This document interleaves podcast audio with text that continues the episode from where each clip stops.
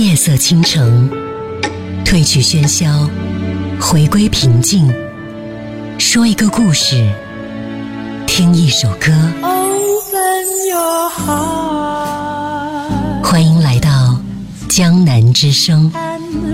本节目由达尔文诚意出品。更多信息请关注微信公众号 FM 江南。我是江南，欢迎各位。今天跟大家分享的是为什么听过很多道理，却依然过不好这一生。我听过很多逆袭的故事，这个最让我震惊。之前的一个同事小昭，一九九二年出生的姑娘，刚认识的时候体重一百四十八斤，身高一百六十五厘米。用他自己的话来说，雄壮如牦牛，只需微微一笑就可吓退三千猪羊。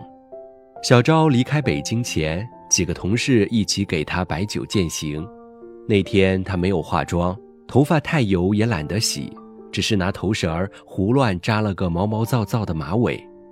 酒过三巡，因为离愁别绪在心头，小昭借着有些微醺，突然哽咽着说。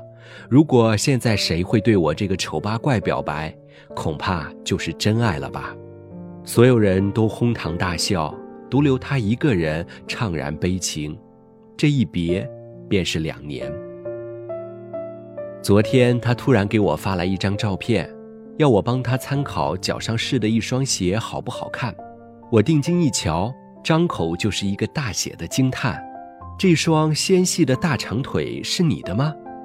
他羞涩一笑：“是啊，我现在体重九十二斤。你这么馋，竟然可以减肥成功，你怎么做到的呢？”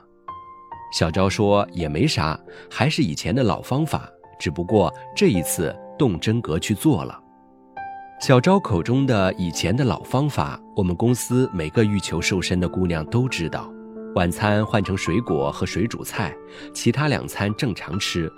每天仰卧起坐加三公里，如果逢上躲不开的饭局，该吃吃。计算好卡路里之后，吃完必须跑步，一直跑到能够完全抵消掉饭局上过度摄入的热量。这方法听上去老套无新意，核心无非就是管住嘴，迈开腿。道理谁都懂，但真正能成功逆袭别人一脸血的，为什么却寥寥无几呢？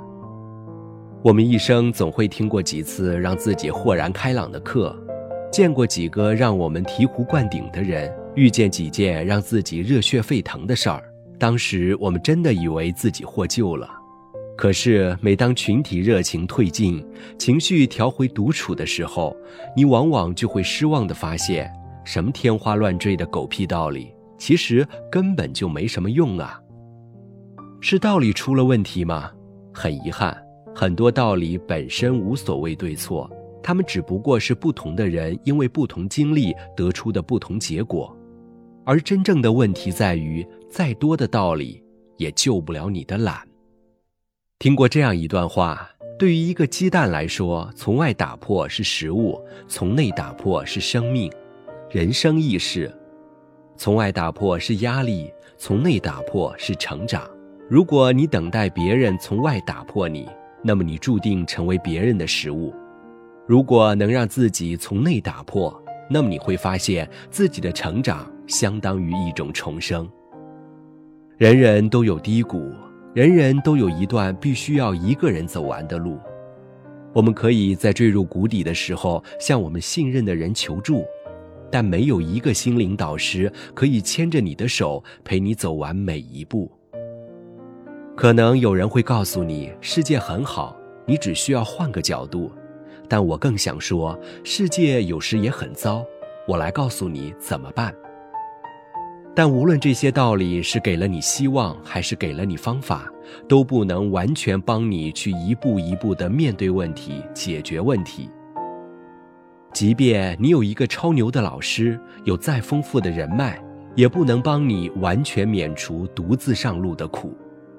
你可能品遍八大菜系，却炒不出一盘西红柿炒鸡蛋；你可能看过一万本成功学，却没体会过一次最简单的成功；你可能早就明白两情相悦才能幸福的道理，却依然放不下一个对你早已无感的旧人。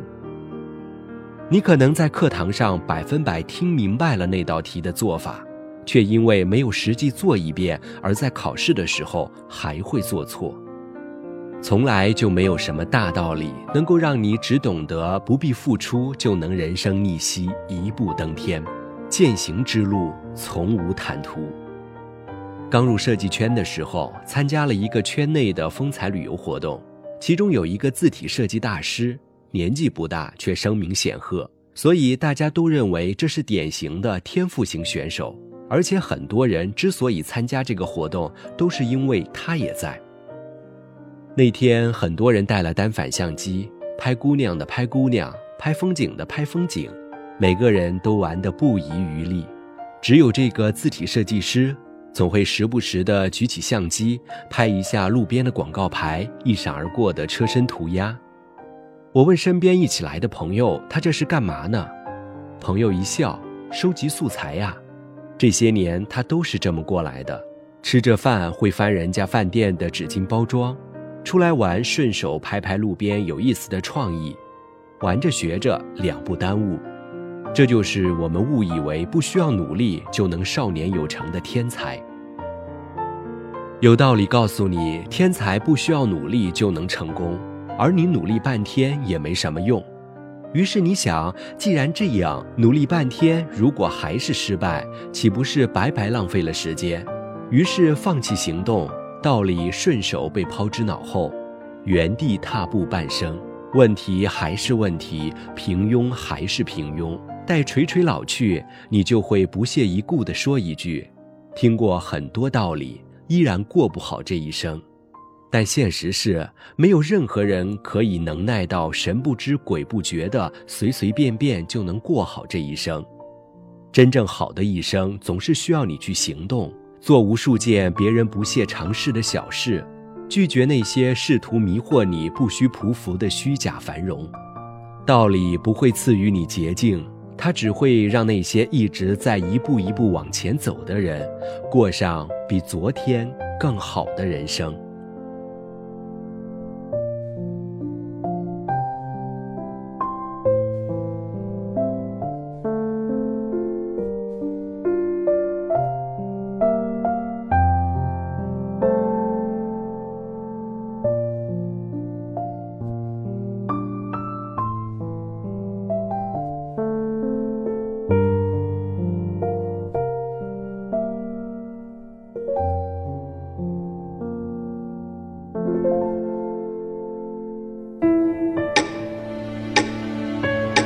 色倾城，褪去喧嚣，回归平静。说一个故事，听一首歌。欢迎来到江南之声。本节目由达尔文诚意出品。更多信息请关注微信公众号 FM 江南。